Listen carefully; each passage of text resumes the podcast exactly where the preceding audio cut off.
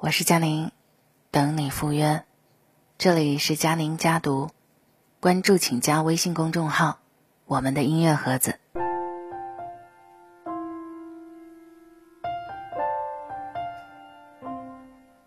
你还记得小的时候，我们总是嗯在玩游戏的时候，自己想当高手，就是盖世英雄。反正“高手”这个词儿，在我们的印象当中，就是很厉害的人。长大以后，我们在生活当中说也会碰见一些高人。那这个高人呢，他可能就不是武功盖世，而是他的心智和他的思想。今天和大家分享的一篇文章是来自 Jenny 乔的：“真正的高手，都是悄无声息的摆渡人。”不久以前，在朋友圈刷到一个短片，“We've all been there。”我们都曾经去过那里，应该是这样翻译的吧。一个老妇人在公路上车爆胎了，她在路边等修车的人等了很久。这个时候来了一个陌生的男子，主动帮她修好了车。原来啊，这个男人很穷，在外逗留就是为了找工作。但当富人要给他钱回报他的时候，他并没有接受，说了一句：“我们都有这样的时候。”接着，老妇人去了餐厅，遇见了一个为了生计依然在工作的孕妇。老人离开的时候，给女人一大笔钱，帮助她度过了难关。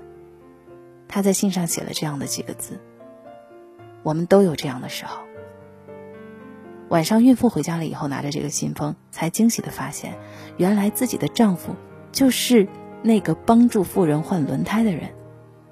你看，最终男人的善良回报在自己妻子的身上。就像信封上面写的：“我们每个人都有困难的时候，在别人困难的时候能给他人帮助的人，最终善良一定会回报在他的身上。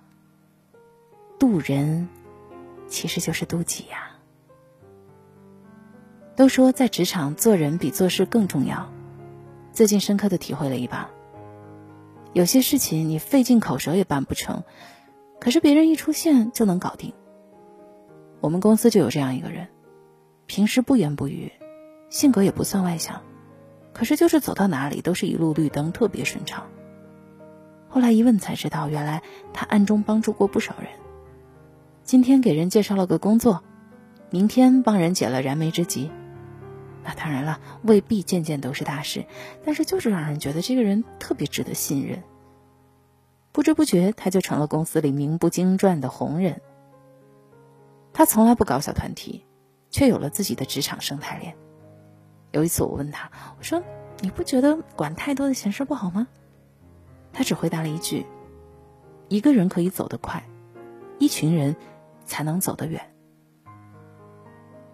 猎豹 CEO。傅盛讲过一段自己从三六零辞职之后的经历，当时刚好遇上金融危机，他很迷茫，也不知道未来的路该怎么走。那有一次呢，就碰到了雷军，雷军知道吧？小米的雷军嘛哈。雷军问他：“你为什么不去创业呢？”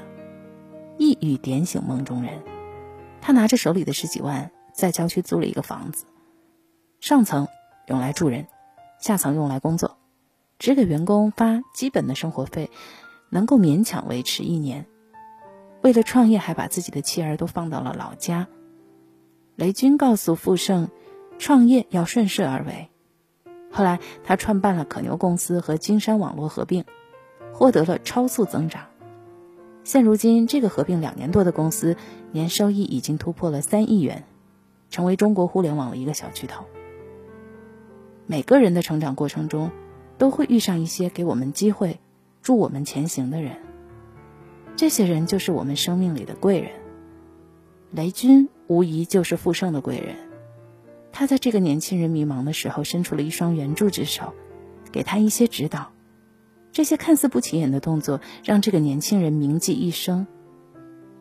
真正的高手都是悄无声息的摆渡人，渡人的同时，他们其实也是在帮助自己呢。二零一零年，在日本发生了一件大事。七十八岁的稻盛和夫接管了负债高达两万亿日元的日航。很多人都觉得这老人是疯了吧？一生的光辉可能因为这件事情的失败导致他晚节不保。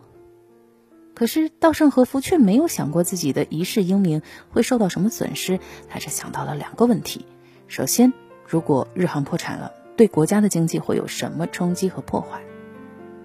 其次，如果这个企业破产了，会有多少人因此失业？最终，他选择接管日航。在日航，他进行了大刀阔斧的改革，给员工制定哲学手册，让整个公司的人齐心协力。渐渐的，日航的状况转好，利润率提升，只用了两年多的时间就重新上市了。这个老人家从京瓷到第二电信，再到接管日航，他自始至终都坚信。利他才是最好的企业发展模式，也正是因为他有这种利他思维，才能创办成一个又一个出色的企业。稻盛和夫在一次演讲当中曾经说过：“为了度过一个理想的人生，我们必须用尽自己的力量，拼命的划船。但是仅仅依靠自身的力量，不可能达到遥远的彼岸，必须做好准备。”在航船前进的方向上，接受他力之风的推助。所谓准备，就是扬起接受他力之风的风帆。世上真正的高手都能跳出一己私利，于他们而言，个人得失远不及责任心来的重要。可越是这样的人，越能够得到更多意想不到的收获。人获得快乐的方式有很多种，赚很多钱，买很大的房子。但和这些稍纵即逝的快乐相比，有一种快乐会更加的持久。一定有人还记得那个大眼睛的村姑，啊，叫苏明娟。嗯，我在现在在我的面前，我能够看到这张照片，她是谢海龙拍摄的。他曾经在开学第一课里讲到自己为什么要拍摄乡村教育现状的照片。过去呢，谢海龙在摄影大赛上得过很多奖。但渐渐的，他发现这些奖项不再让自己兴奋。当时恰好他看到了义务教育法的颁布，于是他便有了兴趣去了解基础教育的情况。当他走到农村，看到一幕幕孩子求学的场景，忍不住用相机记录下来。也正是因为他的记录，这些孩子才有机会得到更多人的关注，得到了社会和国家的资助。很多人都经历过谢海龙的过程，前半生为自己的名利，后半生更愿意帮助别人。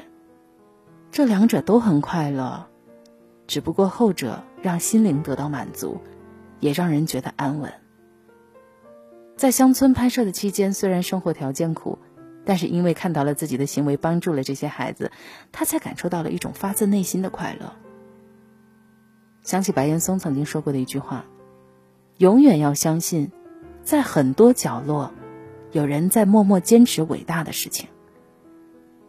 这个世界虽然有时候看起来很糟糕，但更多时候看起来是很美好的。地铁里有人用手默默扶着轮椅，大街上有人默默捡起垃圾，下雨天呢，也会有人默默的替你撑伞。正是这些默默无闻的人，温暖着这个世界。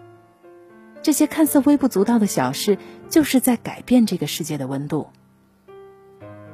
马云曾经说过：“机会永远藏在人们抱怨的地方，抱怨越多，机会越大。”也就是说，如果你能够解决别人的问题，也就能够顺势成就自己。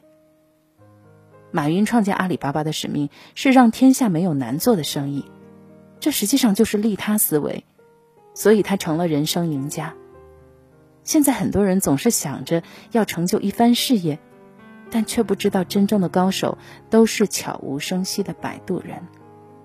他们不必刻意打造自己的人设，反而用一种发自内心的善良，为自己赢得支持和机会。很多人觉得善良的人得不到回报，但其实利己的最高境界，就是利他。爱出者爱返。福往者福来。渡人亦是渡己。这就是今天的文章分享。我是佳宁晚安。